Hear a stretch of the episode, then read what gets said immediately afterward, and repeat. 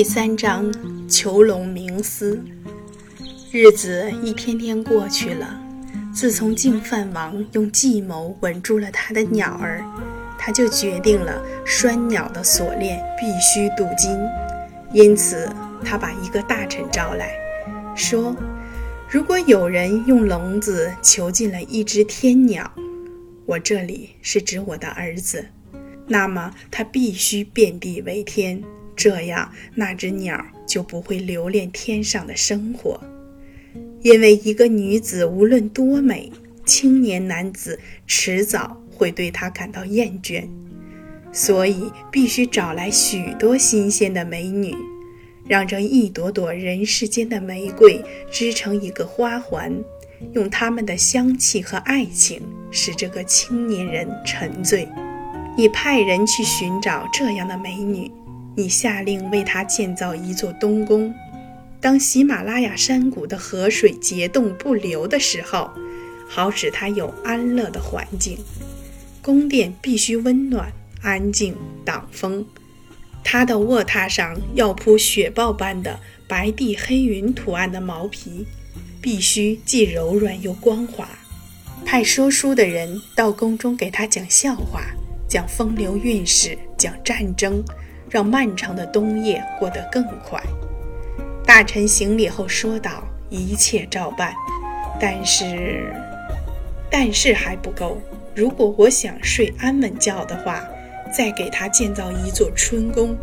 宫中要有亭阁，飞檐要小巧玲珑，就像舞女飞旋时向外张开的裙裾那样起伏。”睿智的老臣鞠躬后说道：“一切遵命。”但是，但是还不够。净饭王捋着胡须，若有所思地说：“我们还要为他建一座夏宫，成为他打盹休息的好地方。宫殿要阴暗凉爽，要有长长的柱廊，要造得有一丝微风也会引起轰轰的共鸣。这座宫殿必须建在卢西尼河畔的草地上。”这样，在暑伏闷热的天气里，河水会用它柔润的歌喉唱出冰雪的凉意。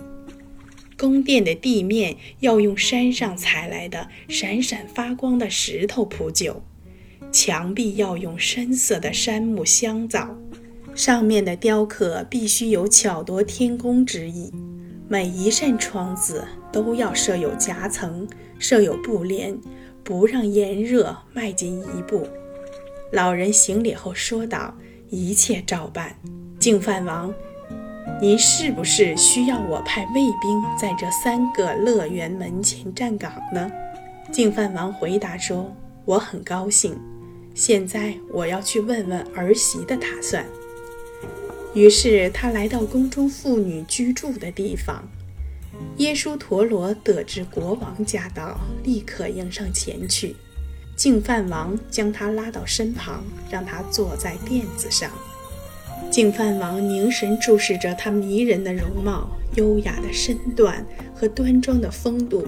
隔了一会儿，问道：“尊贵的女儿，你和我的儿子悉达多结婚已经半年了，你感觉都好吗？”耶稣陀罗俯身触摸着他的双脚，回答说：“至高无上的父亲，一切都好。与我的主人朝夕相处是无比的快活。我从来都不知道世界上会有这样的欢乐。但是，说到这里，他弯弯的细眉紧蹙在一起。净饭王把手从他的头上抽回。”探身观察他的眼睛，女儿，你的遗愁是什么？说给我听。他温顺动人的赶紧回答说：“至高无上的主人，除了欢乐，没有别的什么。但是，净饭王大怒，耶稣陀罗畏惧地低下头去，双手捂住了脸。但是。”我命令大臣用世间所有的欢乐包围住我的儿子，他一口答应，可是到头来总说一个但是，好像我的儿子被什么神秘的东西缠住了。我的儿子相貌超群，自由尊贵，还分享着我的财富和声望。可是这个讨厌的、讥讽着我的希望的但是是什么？女人，你说出来，告诉我你的心里在想什么。老爷，他爱我，但并不是只爱我。我不知道他爱着什么东西。他的神思总像鸽子离巢那样飞去。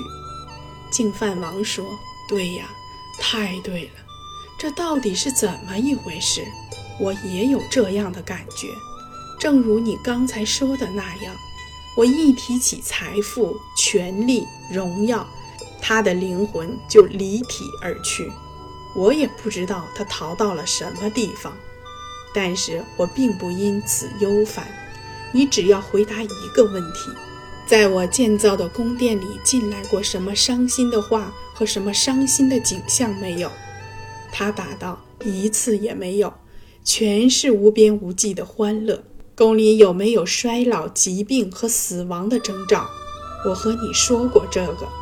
在把它托付给你照料之前。这些都是保守的很好的秘密，我们不能让他看到这些迹象。他神情严肃地说：“这个秘密保守得很好，他一点也不知道。他的言谈话语中总是充满着不息的欢悦，听不出有别的什么。但是，如果我能永远和他讲话，和他生活，而不……”净饭王催促着说：“讲出来，伟大的主人，我们能够违抗神奇们的意志吗？他们在我们命运中已经安排了死亡、疾病和悲伤。也许只是因为我们知道命中的苦恼，所以才更懂得欢乐的意义。”净饭王看也不看耶稣陀罗，气冲冲地说：“愚蠢，愚蠢透顶！”难道你没听圣贤们说，如果王子听到别人提起衰老、疾病和死亡，那他的厄运就注定要发生吗？他的厄运也是我的厄运，因为我爱儿子。他哭诉着：“宽恕我吧，我爱我的丈夫，我最最尊敬的父亲。我还有希望。您说我们的孩子能不能束缚住他呢？”他的话音刚刚离开嘴唇，净饭王立刻抓住了他的双手，带着胜利的喜悦凝视着他的眼睛，说道：“女儿，这就是希望。当你我都无能为力的时候，孩子的小手会把他拉住的。你回去把想法和他说说。”他跪在净饭王面前，净饭王激动万分。他毫不掩饰地让泪水直淌到两颊。耶稣陀罗此时的面容美丽的像刺破乌云的一道彩虹。他回到那雕花的卧室，公主耶稣陀罗跪在窗前向外望去，只见在尼姆树下的一个凉亭里，悉达多盘着腿，双手放在膝上，一丝不动地坐着，好似一尊金像。在他的平静中，耶稣陀罗感到一阵恐惧袭遍全身，但他想到心中的喜事，就鼓起勇气站起身来。耶稣陀罗沿着花园中的曲径向前走着，他以落花般轻盈的脚步，悄悄地来到巨大的尼姆树下。深思中的王子仿佛被一道用水晶石垒起的高墙隔绝了色彩斑斓的外界。耶稣陀罗的到来对他没有一丝影响，他既没看见，也没听到。一阵痛楚袭上耶稣陀罗的胸口，他哭泣着向他跑去，跪在他的面前，一头扎进他的怀里。悉达多长叹一口气，从冥想中醒来，微笑着说：“怎么了，我的妻子？你的眼泪流得像卢西尼河水一样，是不是又有什么欢乐所不及的欢乐？你为什么这样高兴？”他脱口而出：“这不是什么欢乐，而是痛苦。”我说的是心里话。他以凡国所持有的那种平静说道：“我的荷花，什么是痛苦？